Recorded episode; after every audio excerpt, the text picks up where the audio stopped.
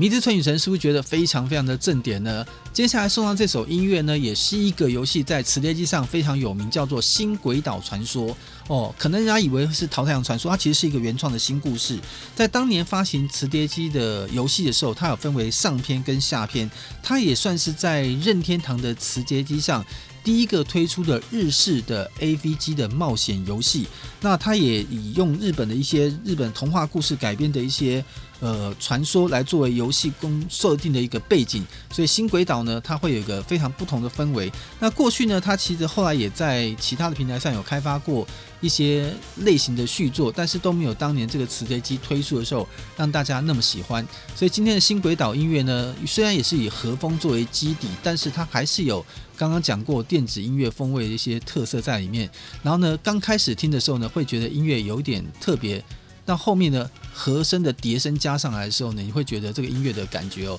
真的觉得很特殊。跟刚刚的《迷之春雨城》来讲呢，它又是另外一种不同的和式音乐的呈现方式。我们来欣赏一下《新鬼岛传说》。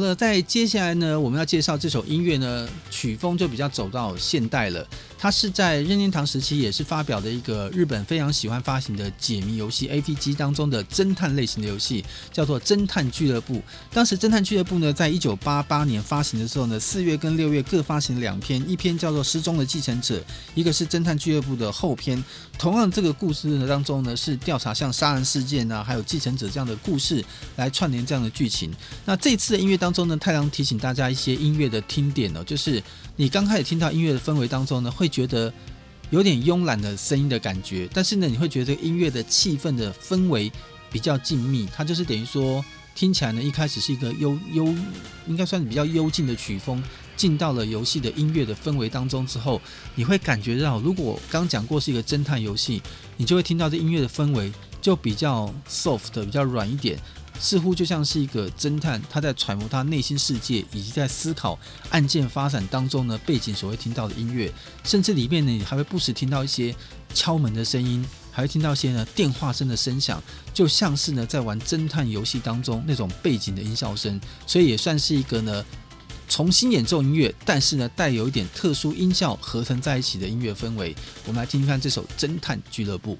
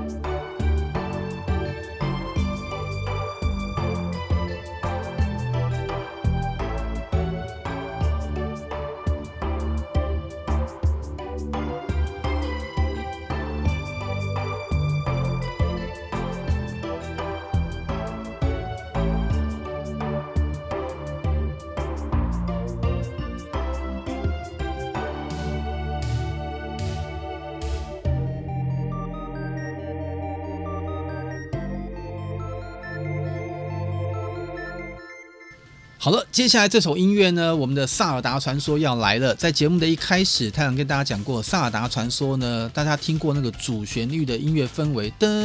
哒哒哒哒，那个音乐的氛围，它主旋律虽然节奏还是很明显的出现，但是它的后面呢，有带有点饶舌，带有点电子舞曲的风格，居然结合在《萨尔达的传说》里面。我觉得当初在制作音乐的时候呢，这样的编曲方式哦，算是一个很大胆的尝试。它让我给身边一些喜欢萨尔达的人，甚至有些喜欢萨尔达音乐的朋友们有听过这首音乐，其实很很意外的哦，有一半以上人不能接受哦，可能他们认为说萨达在我们心目中是神一样的存在。他觉得改编成这样的电子音乐风格，觉得完全风味就不对了。那我还是这样讲啦，就是我们做媒体做节目，有时候会持一个公正的立场。有时候呢，音乐创作者，或是我们常讲游戏创作者、绘画创作者。每一个人都有一些主观性的想法，所以没有什么绝对好或绝对不好。那只单看听的人觉得喜不喜欢。其实太郎个人以持平来讲哦，当初当初一听到萨尔达，我是有点错愕，说啊怎么改成这样音乐氛围？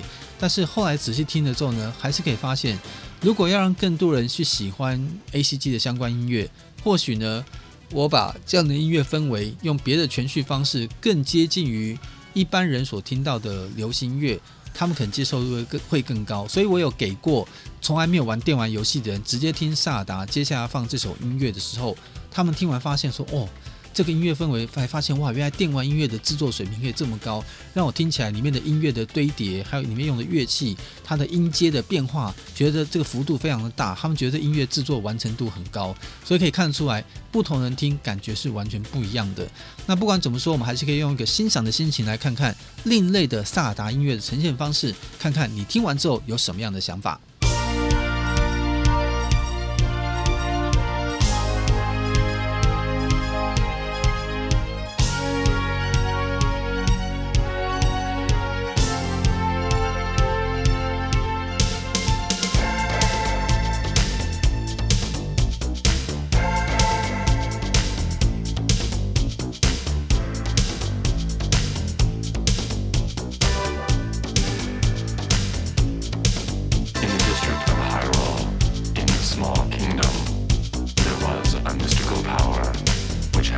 passed down for many generations. This secret was made of two halves, power and wisdom, which formed the golden triangle of the Triforce.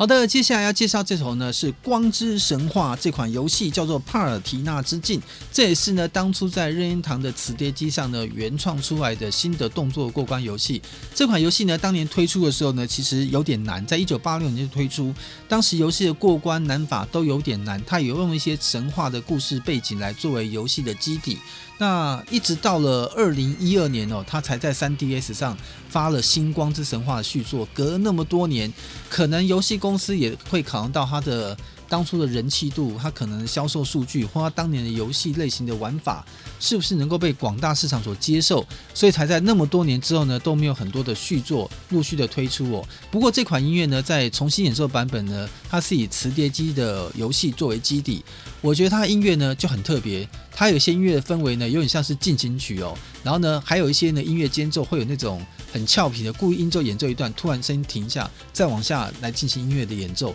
所以我单纯从音乐节奏的音心呃声音来听这个音乐的话，我觉得它也算是完成度非常高的音乐。所以如果你过去没有玩过《光之神话》，因为你真的玩到几率可能很低。你看，一九八六年一个，二零一二年一个，再就没有什么新作推出了。呃，如果你没有接触过的话，你现在可以把它当做是纯粹是一个 ACG 的电玩音乐欣赏。我会认为你会觉得听着音乐的氛围感觉，你还是觉得它是非常棒的。我们就一起来欣赏这首《光之神话》的音乐。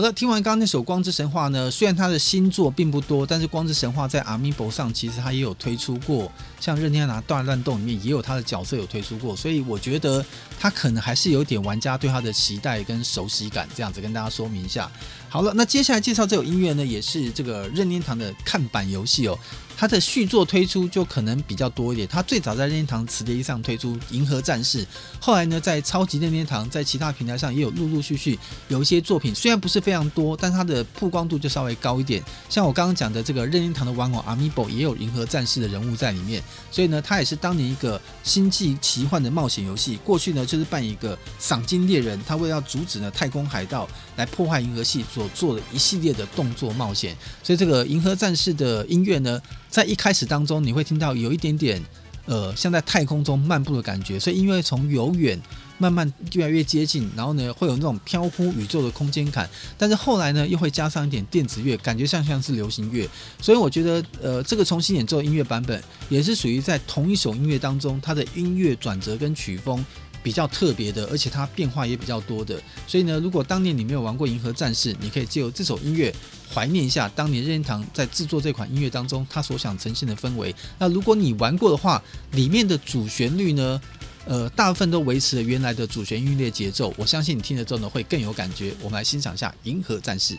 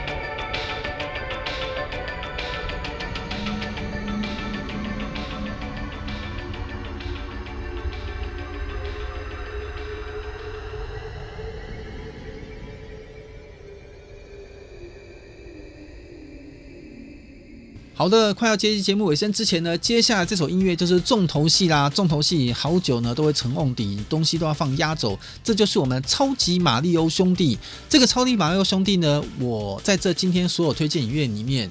呃，我觉得如果以欢乐指数来说，它应该是最高的，因为它的音乐风格呢，是完全把马里欧音乐的主旋律，经过非常非常俏皮的音乐和声的演奏版本，呈现出一个呢，类似你一听到全身就会想要动起来的舞曲结构，里面呢就会听到很多的。呃，特别在里面听到音效，噔噔噔噔噔噔啊，噔噔噔噔噔噔噔噔噔，钢琴啊各方面，但它都用的是很像是爵士音乐弹法，就是很随性，然后让你感觉一听到那第一秒钟，你的全身细胞呢就想跟着音乐节奏开始跳起来。所以这首《超级马里欧兄弟》呢，也在最近的三十五周年的时刻推荐这首重新演奏音乐版本，它是我心目中认为呢。我目前听过重新演奏音乐版本当中，《超级马里欧兄弟》最好听的一首音乐，没有之一，是唯一。我觉得它就是最棒的改编音乐，让我们来一起欣赏，活动一下《超级马里欧兄弟》。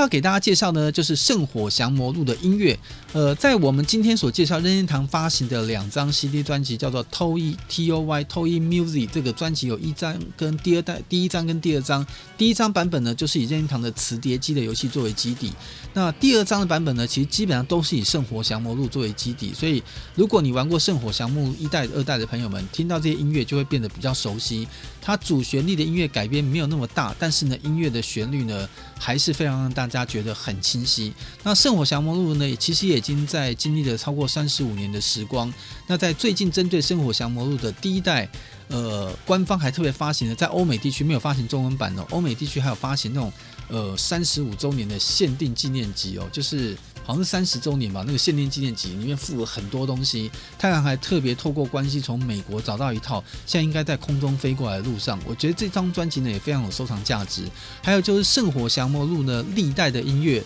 它也有些主旋律啊，然后哒哒哒哒哒哒哒哒哒哒哒哒，它像这种主旋律啊，是代代都会相传的。但是每一代有每一代音乐风格的非常不一样的地方。我觉得会是希望说，在之后爱玩声友会当中，单独一集来单专门介绍这个圣火降魔录，我觉得音乐会非常棒。我觉得也希望大家会喜欢。那在今天呢节目尾声的时候呢，还是要感谢大家收听。要给大家送上音乐之前，有一地方要补一下。今天太阳穿的这件夹克不是莫名其妙夹克，这是沙漠芒獭的夹克。沙漠呢也是我认为日后有机会要推荐给大家的音乐，因为里面的二胡。他的演奏者贾鹏芳赫赫有名，音乐也非常的好听，希望给大家介绍。所以今天呢，在节目尾声送上《圣火降魔录》，我们在下一次的爱玩声友会呢，呃，经过玩家的一些建议，还有小编们的期望哦，有可能考虑呢，会针对前一阵子刚发行的新版 PS4 的《勇者斗龙》的十一代的 S，然后呢，针对它所推出的黑胶唱片。它的音乐分享，我们来分享一下黑胶唱片音乐听起来的感觉，跟 CD 会不会有什么样不一样的地方？那也是下集想要分享给大家的内容。今天呢，再次感谢大家收听，也不要忘了我们每隔周三的爱玩声友会要准时收听，还有我们另外一个关系节目爱玩这个停看听，有很多的主题也跟大家很热烈的分享，希望大家都能够多多支持我们。节目尾声为大家送上《圣火降魔录》的重新音乐演奏版本，希望大家会喜欢。拜拜。